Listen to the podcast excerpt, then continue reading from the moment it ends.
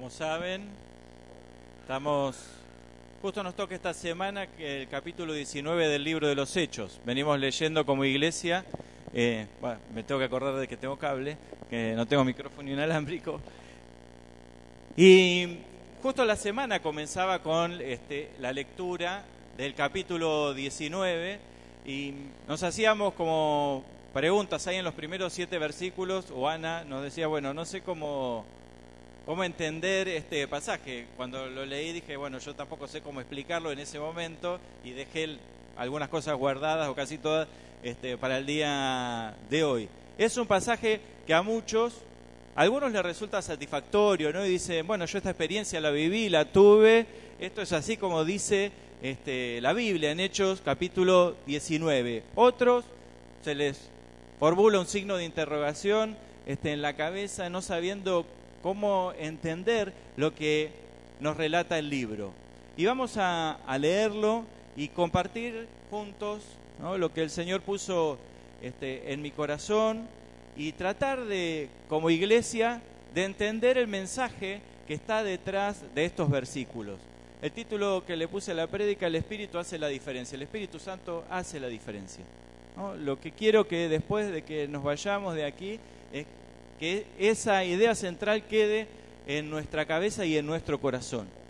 El Espíritu Santo hace la diferencia. Dice así en Hechos capítulo 19 del versículo 1 al 7. Mientras Apolos estaba en Corinto, que era lo que vimos el domingo pasado, mientras Apolo estaba en Corinto, Pablo recorrió las regiones del interior y llegó a Éfeso Allí encontró algunos discípulos. ¿Recibieron ustedes el Espíritu Santo cuando creyeron? Les preguntó. No, ni siquiera hemos oído hablar del Espíritu Santo, respondieron. Entonces, ¿qué bautismo recibieron? El bautismo de Juan.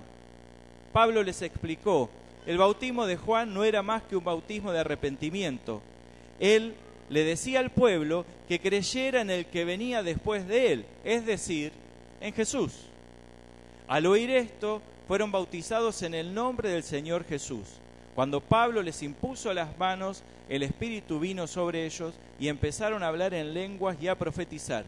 Eran, un total, eran en total unos doce hombres.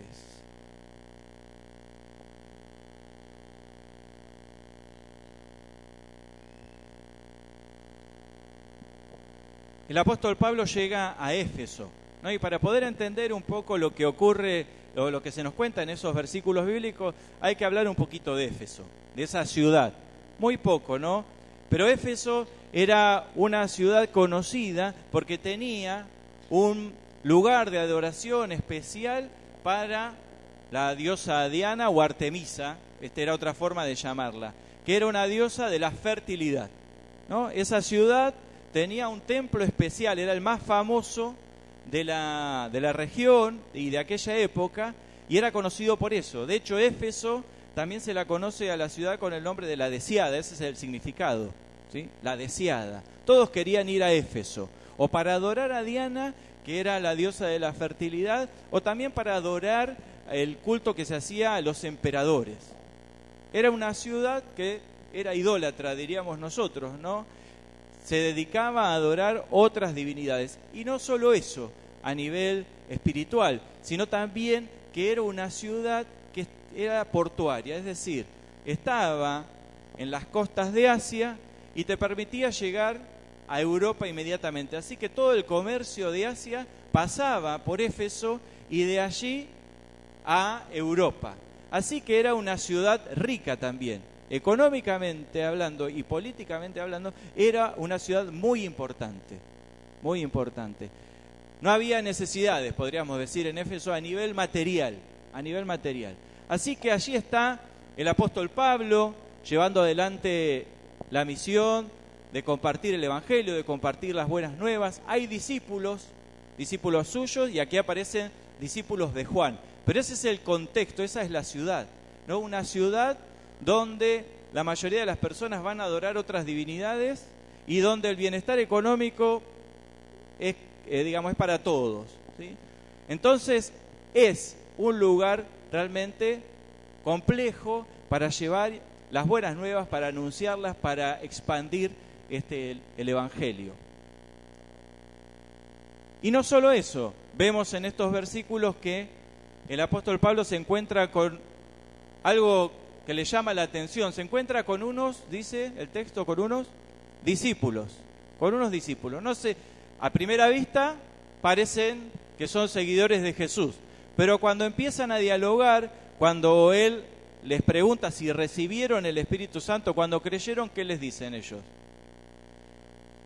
que no, ni siquiera hemos oído hablar del Espíritu Santo, ni siquiera hemos oído de hablar del Espíritu. Y ahí está el conflicto, ¿no? Hay un conflicto, hay un problema. Un grupo de discípulos, aparentemente doce, porque vieron que al final dice que eran doce, aparentemente doce, pero que habían sido bautizados con el bautismo de Juan y que del Espíritu Santo no tenían ni idea, ni idea. Ahora bien, para poder entender de qué trata el bautismo de Juan y de qué trata también el bautismo este, en el Espíritu, el, bautismo que Jesús este, ofrece, hay que ver cómo era el bautismo de Juan, en qué consistía, para ver las diferencias, porque hay un conflicto entre el bautismo de Juan, digamos, es insuficiente, y el bautismo de Jesús es muchísimo mayor, digamos, totalmente diferente, era lo que ellos debían este, en lo que debían ser bautizados. ¿sí? Entonces, para eso, siempre recomiendo esto, buscar la respuesta en el libro que estás leyendo. En el libro que estás leyendo. Nosotros sería Hechos de los Apóstoles. ¿sí? Este es el libro que venimos leyendo, tendríamos que buscar las respuestas ahí. Pero se acuerdan que, aparte del libro de los Hechos, Lucas escribió, diríamos, un tomo 1. ¿Cuál sería el tomo 1? El Evangelio de Lucas. El Evangelio de Lucas. Así que Lucas y Hechos forman una sola obra, aunque estén separadas en nuestras Biblias, forman una sola obra. Así que me tomé el trabajo de ir a Lucas a ver de qué era el bautismo de Juan, porque todos recordamos que Juan empezó a bautizar cuando Jesús llevaba adelante, iniciaba su ministerio. ¿sí? Cuando Jesús iniciaba su ministerio, Juan estaba bautizando. Así que si trajeron la Biblia en forma de papel o en el celular, vamos allí a Lucas capítulo 3, del versículo 7 al 14.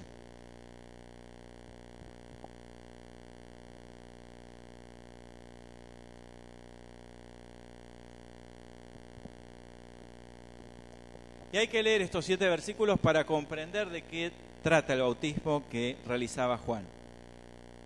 A las multitudes que acudían para ser bautizadas, Juan les decía, bienvenidos no Generación de víboras, fíjese usted, era recibido así en el grupo este de Juan.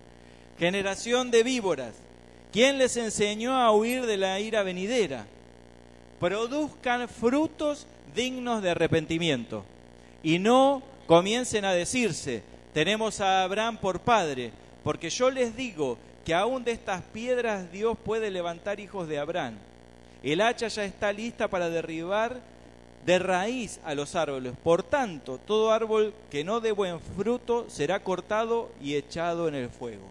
Y acá viene la clave para entender de, qué va el bautismo de Juan. La gente le preguntaba entonces, fíjense que le preguntaban a Juan, ¿qué debemos hacer? ¿Qué debemos hacer? Y Juan les respondía, el que tenga dos túnicas, comparta una con el que no tiene ninguna y el que tenga comida, hago lo mismo. También unos cobradores de impuestos llegaron a ser bautizados y les preguntaron, Maestro, ¿qué debemos hacer nosotros? Él les dijo, no cobren más de lo que deban cobrar. Unos soldados también le preguntaron, ¿y nosotros qué debemos hacer? Y Juan les respondió, no extorsionen ni calumnien a nadie y confórmense con su salario. Para aquellos que conocen el Antiguo Testamento, Juan está predicando casi lo que predicaban los profetas del Antiguo Testamento. Cambios en la conducta, cambios éticos. ¿sí? Lo que estaba pidiendo que hubiera cambios en la forma de obrar. Por eso habla de arrepentimiento. Dice, produzcan frutos dignos de arrepentimiento.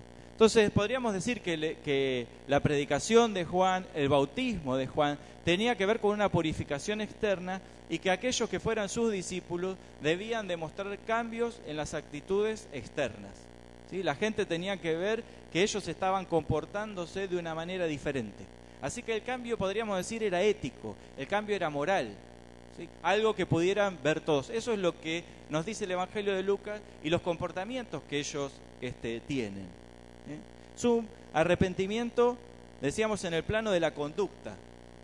Que esto lo debemos hacer los cristianos, no es que, no, es que bueno, nosotros nos comportamos como nos da la gana. No, nosotros tenemos que este, también mostrar. Este, llevar adelante cambios en nuestra forma de, en nuestra forma de vivir. Pero dice Juan que el bautismo que va a traer Jesús es un bautismo del Espíritu.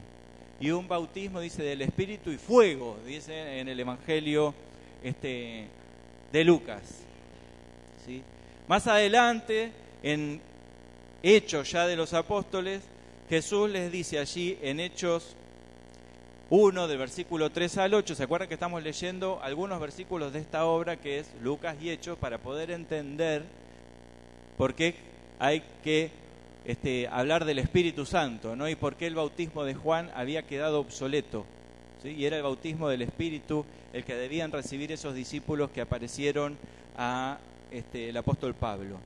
Después de su muerte, capítulo 1 de los Hechos, versículos del 3 al 8, después de su muerte, se les presentó vivo, está hablando del Cristo resucitado, y con muchas pruebas que no admiten duda, se les apareció durante cuarenta días y les habló acerca del reino de Dios. Mientras estaban juntos, les mandó que no se fueran de Jerusalén, sino que les dijo, esperen la promesa del Padre, la cual ustedes oyeron de mí. Como saben, Juan bautizó con agua, pero dentro de algunos días ustedes serán bautizados con el Espíritu Santo, con el Espíritu Santo. Y avanzamos esos días, ¿no? Porque no podemos esperar que pasen los días, sino que avanzamos en el texto, llegamos allí al capítulo 2 y dice que cuando, versículo 1, cuando llegó el día de Pentecostés, todos ellos estaban juntos y en el mismo lugar. De repente, un estruendo como de un fuerte viento vino del cielo y sopló y llenó toda la casa donde se encontraban. Entonces aparecieron unas lenguas como de fuego que se repartieron y fueron a posarse sobre cada uno de ellos. Todos ellos fueron llenos del Espíritu Santo y comenzaron a hablar en otras lenguas según el Espíritu los llevaba a expresarse. En aquel tiempo vivían en Jerusalén judíos piadosos que venían de todas las naciones conocidas. Al escucharse aquel estruendo, la multitud se juntó y se veían confundidos, porque los oían hablar en su propia lengua. Estaban atónitos y maravillados, y decían, fíjense, ¿acaso no son galileos todos estos que están hablando? ¿Cómo es que los oímos hablar en nuestra lengua materna?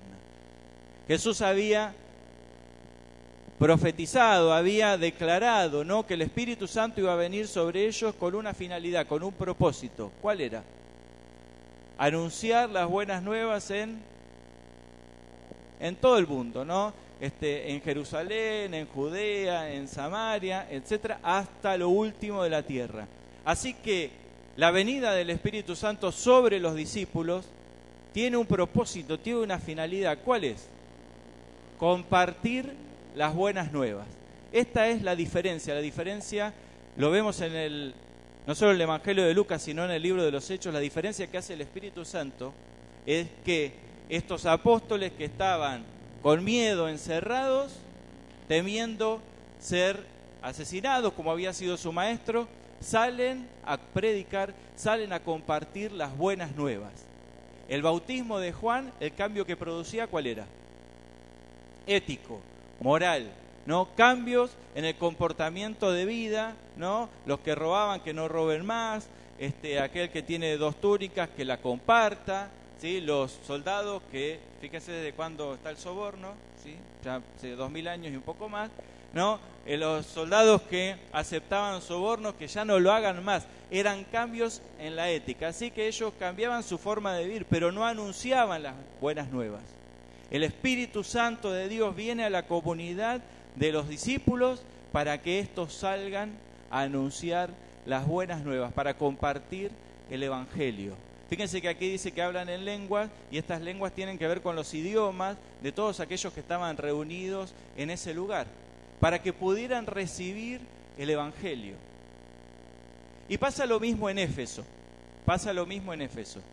Profetizan y hablan en lenguas, Son doce, dice el texto bíblico. ¿Y cómo era la ciudad? ¿Qué dijimos? ¿Qué características tenía la ciudad? Era una ciudad idólatra, ¿sí? adoraban a los emperadores, adoraban a Diana y económicamente, podríamos decir, tenían todos los problemas resueltos, porque era una ciudad portuaria, todo el comercio pasaba por ahí, no había gente desempleada, les podría decir, no había gente desempleada, todos tenían trabajo. Así que, ¿de qué manera se puede ¿no? compartir las buenas nuevas en una ciudad que adora otros dioses, una ciudad en la cual todos los problemas económicos están resueltos, no tienen ni necesidades espirituales ni necesidades materiales. Sonamos, diría, el eh, diría Juan, el profeta, porque él lo que anunciaba eran cambios en el comportamiento. ¿Dónde está la diferencia?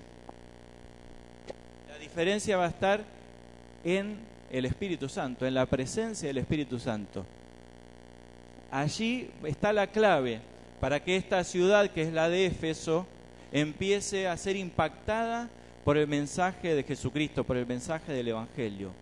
Me parece que a veces a nosotros nos pasa que nos olvidamos, nos olvidamos de eso, ¿no? La importancia del Espíritu Santo en la vida de la iglesia y en nuestra vida particular para poder anunciar las buenas nuevas, para poder vivir también el cristianismo siendo fieles a lo que el Señor nos manda, ¿no? El Espíritu Santo hace la diferencia. Por eso el apóstol Pablo cuando se encuentra con estos discípulos, lo primero que le pregunta, ¿no? Tipo este, estrategia eh, de discipulado, ¿qué bautismo habían recibido? ¿Por qué? Porque él había llegado a la ciudad de Éfeso y necesitaba personas para evangelizar esa ciudad. Para evangelizar esa ciudad, él necesitaba personas que estuvieran llenas del Espíritu Santo porque de esa manera la tarea iba a ser efectiva. No necesitaba solo personas que se comportaran bien, que eso sería el bautismo este, de Juan, bautismo de arrepentimiento. Y ellos ya se habían arrepentido de sus pecados, pero lo que necesitaban era ser, ser empoderados por el poder del Espíritu Santo para comunicar las buenas nuevas de Jesucristo. Por eso estos pasajes nos enseñan, ¿no? que la fe cristiana es más que un conjunto de reglas morales, ¿no? Para vivir, ser un ciudadano correcto, ¿no? No fumar, no tomar, este, no engañar al esposo, no engañar al esposo, todos los no que este, nosotros este, conocemos, ¿no? Y a veces los adolescentes o los jóvenes dicen, no, con la fe cristiana no quiero saber nada porque lo único que van a hacer es una lista de prohibiciones, ¿no? De qué cosas este, yo no puedo hacer. Y a veces me parece que nosotros transmitimos esa idea, ¿no? De la fe cristiana. Pero el apóstol Pablo, Jesús, todo lo que nos habla el Nuevo Testamento, ¿no? No tiene nada que ver con eso, sino con el poder del Espíritu Santo viviendo en una persona que la lleva, ¿no? A obrar y actuar de manera correcta pero que aún hay, hay más cosas que solo obrar correctamente, ¿no? que es bendecir la vida de otros, que es orar por los enfermos y que se sanen, que es orar por los endemoniados y que sean liberados, es tener el poder para compartir este, las buenas nuevas, no importa si la persona este, tiene un buen pasar económico o si adora este, otros dioses. ¿no? Nada de eso me atemoriza porque porque voy en el nombre del Señor Jesucristo y respaldado por el Espíritu Santo. Por eso es fundamental para el apóstol Pablo que estos doce corrijan su forma de entender la tarea que deben hacer. Que no la van a hacer solo comportarse bien, sino que deben ser bautizados por el Espíritu Santo. El Espíritu Santo debe estar en sus vidas, debe llenar su corazón, debe llenar su mente para poder transmitir este, el mensaje.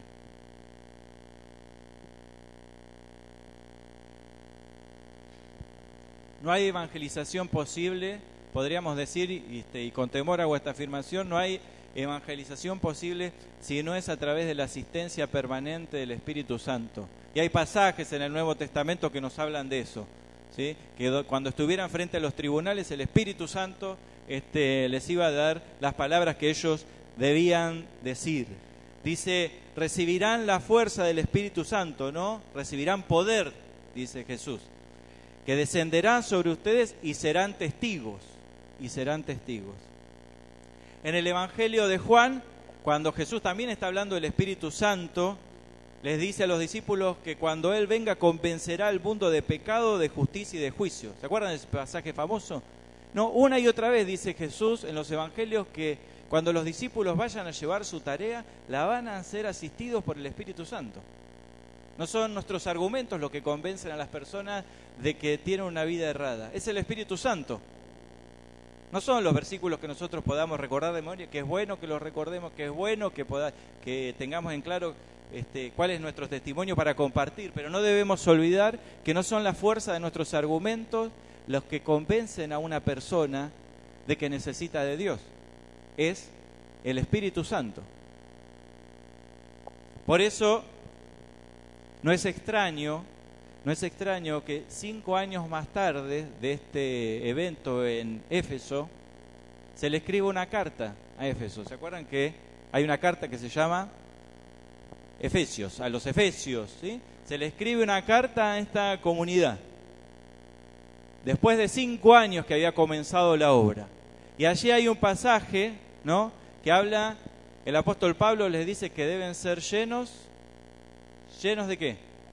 Del Espíritu Santo, deben ser llenos del Espíritu Santo. Ellos ya habían creído en Jesucristo, ellos ya habían recibido el Espíritu Santo, pero ahora parece ser probablemente la presencia del Espíritu Santo había disminuido en esa comunidad porque lamentablemente somos, tenemos la capacidad de apagar el Espíritu Santo. Lo dice el mismo apóstol Pablo, ¿no? Como que a ver si aflojan un poco con esto de andar apagando el Espíritu Santo. Entonces, en esta carta le dice, sean llenos del Espíritu Santo. Al pastor y a la pastora le dice que sean llenos del Espíritu Santo. Sí, sí, está bien. No a ellos solos, ¿no? No a ellos solos, sino que esa orden es para toda la iglesia es para todos nosotros. Para todo el que ha creído tiene la responsabilidad de ser llenos del Espíritu Santo. Una vez a la semana, el domingo cuando vengo a la iglesia, el lunes cuando comparto el Evangelio. No, para colma está en un, en un tiempo que indica que tiene que ser constantemente, periódicamente. Debo ser lleno, llena del Espíritu Santo. ¿Es algo que yo puedo producir? No. Atiendan a esto, es un don de Dios. Es un don de Dios. Lo que yo puedo hacer es disponerme, prepararme, comprometerme en la tarea para ser lleno y llena del Espíritu Santo. ¿sí? No es que nosotros vamos a bajarlo este, del cielo, sacarlo de nuestro interior, ¿no? Este, desplegarlo. No somos nosotros, es Dios el que lo va a hacer. Pero hoy vamos a hablar también de cómo podemos colaborar, de cómo podemos contribuir para que el Espíritu Santo llene en nuestras vidas.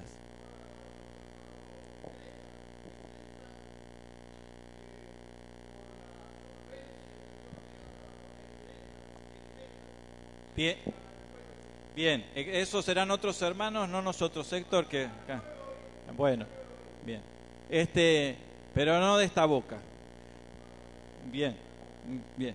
Eh, entonces les decía que necesitamos nosotros, es imperioso, es imperioso para nuestra vida, porque, miren, yo recordaba y hacía memoria, ¿no? De cuando uno se convirtió. Porque ahí es cuando viene el Espíritu Santo a la vida de uno. Y uno le predicaba el Evangelio hasta las piedras, hermano, hermana, le predicaba, le compartía el Evangelio, subía un colectivo, veía gente de hacía cinco años, diez años que no veía, me acercaba y les hablaba este, del Señor Jesús. Me miraban, me quedaban, no, hablaban, no decían una palabra, me escuchaban, se bajaban y se, irían pensando, este tipo está loco. porque ustedes no conocen mi vida anterior, entonces no, no la voy a exponer en esta mañana aquí, pero la gente se quedaba sorprendida y me vino a la memoria eso, ¿no? Porque estar llenos del Espíritu Santo es tener la capacidad, el deseo, el fervor, el ardor de compartir con otros las buenas nuevas. ¿Sí? Y me parece que tenemos que hacer un poco de memoria de esos, de esos años en nuestra vida. ¿no? Si no está pasando ahora, trae tu memoria, ¿no? Ese momento en que entregaste tu vida al Señor, que todo cambió y que te salía del corazón hablar con tus compañeros de trabajo, hablar con tus compañeros en la escuela, con los amigos que este, quizás este, salías de joda, este, con todo el que se acercaba, vos le hablabas del Señor Jesús. ¿Sabes qué era lo que te movilizaba? Hoy lo podemos deducir a partir de la palabra, el Espíritu Santo. El Espíritu Santo había llenado tu vida y no había forma de hacerte callar la boca. La pregunta que me hago y la pregunta que debemos hacernos es ¿qué ha pasado? ¿Qué ha pasado? Tal vez han pasado años, ¿no? Como le pasó a la comunidad de Éfeso. Pasaron los años y necesitaron un recordatorio. El apóstol Pablo les dice, sean llenos del Espíritu Santo, sean llenos del Espíritu Santo. ¿Por qué? Pensaba yo. Están en Éfeso. En Éfeso, ¿qué pasa en Éfeso?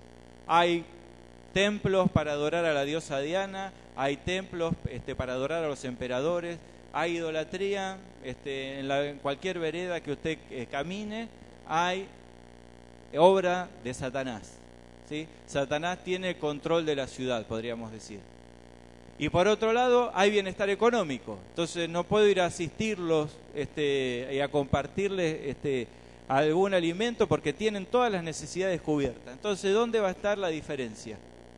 En la presencia del Espíritu Santo en cada uno de los creyentes, para que puedan notar aquellos que están en esa ciudad la diferencia entre ser un seguidor de Jesús y no serlo, entre adorar a Diana y adorar al Señor Jesucristo. ¿sí?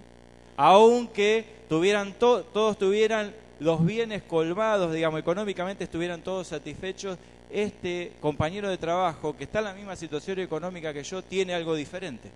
Tiene algo diferente. ¿Y qué es lo diferente? El Espíritu Santo. El Espíritu Santo hace la diferencia. Y yo les decía, no, ¿qué debemos hacer? ¿Cómo podemos hacer para que ya que ha pasado quizás unos años en nuestra vida, nos sentimos ¿no?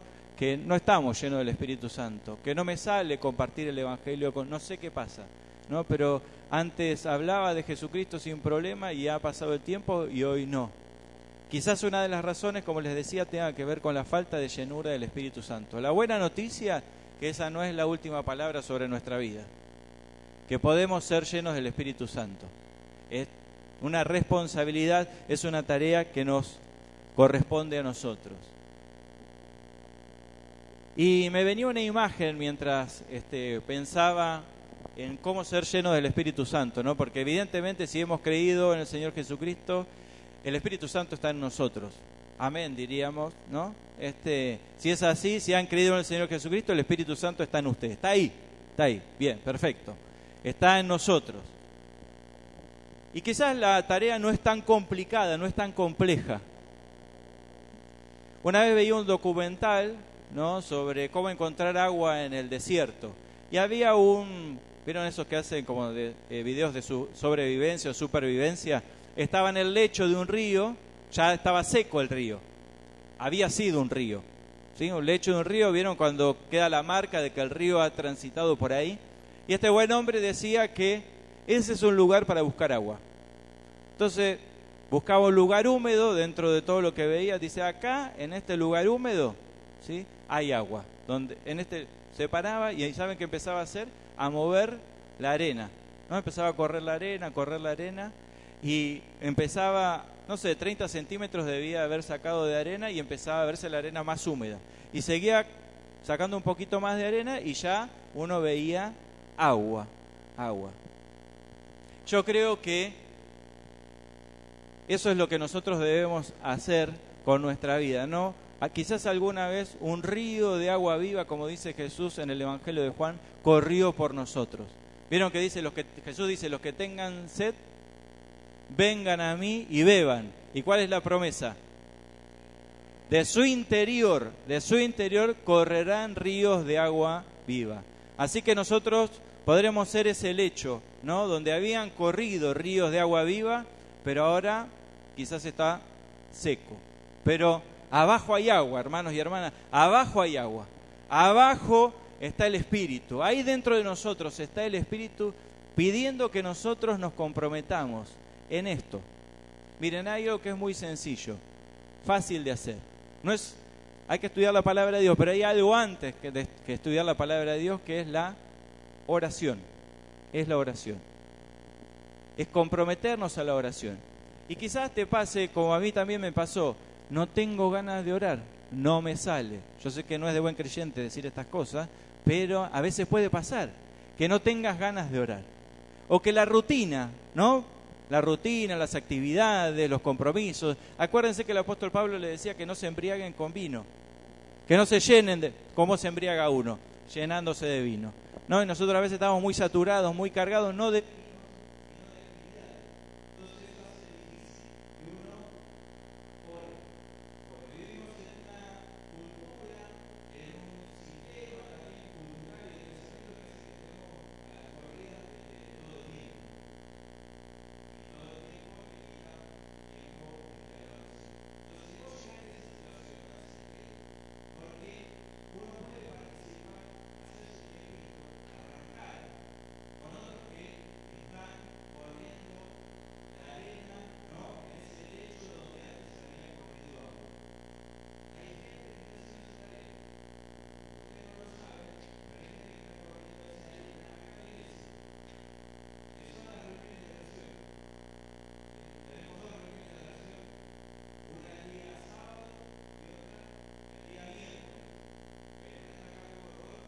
¿sí? Y la otra, Estela, ¿sí? Bien,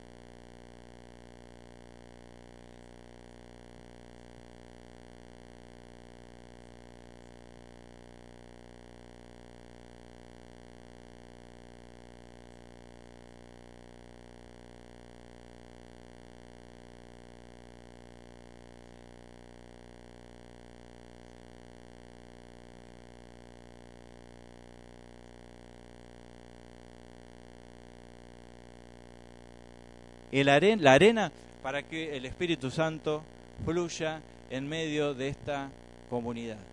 Y de esa manera tengamos el poder, las ganas, las fuerzas, las palabras, el deseo de anunciar las buenas nuevas. No somos nosotros, hermanos, necesitamos que el Espíritu Santo se apodere de nuestra vida nuevamente, le demos el control, que se apodere también de nuestra iglesia para anunciar las buenas nuevas en el barrio. No importa el contexto, no importa el contexto, porque vamos en el nombre de Jesús y apoyados, este, empoderados por el Espíritu Santo.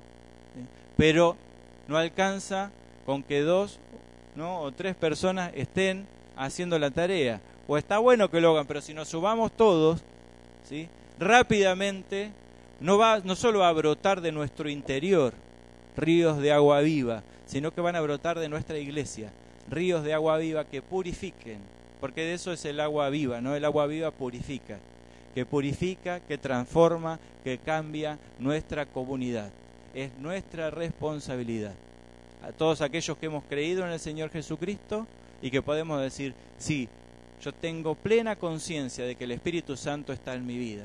Porque una vez, hace años, le hablaba hasta las piedras, a los bancos, a cosas que me encontraron por el camino, le hablaba de Jesucristo. Pero eso no tiene que ser algo en la historia de tu vida, sino que puede estar aquí y ahora este, en tu presente. Pero hay que comprometerse, hay que comprometerse, hay que, este, no puedo tomar vino y ser lleno del Espíritu Santo, no puedo estar lleno este, de actividades sin tiempo para la oración y querer ser lleno del Espíritu Santo. Hay que hacer sacrificios, digamos, eliminar algunas actividades de nuestras agendas apretadas para poder comprometernos en estos grupos este, de oración. ¿sí? Si no estás con ánimo para orar, venite, venite este, para poder participar y que despierte en vos el deseo de adorar, de alabar este, a Dios y de ser llenos del Espíritu Santo. Y termino con esto. Quizás venís una vez, no pasa nada, quizás venís dos veces, seguís igual, seguí viniendo, porque a veces somos este, graciosos, aumentamos 30 kilos en 20 años y queremos bajarlo en una semana, ¿no? Entonces, estamos seco, seco, el río está hace, hace años que no corre agua y nosotros queremos que de golpe haya un diluvio, ¿no? Entonces hay que ser constantes, ser constantes. Oramos.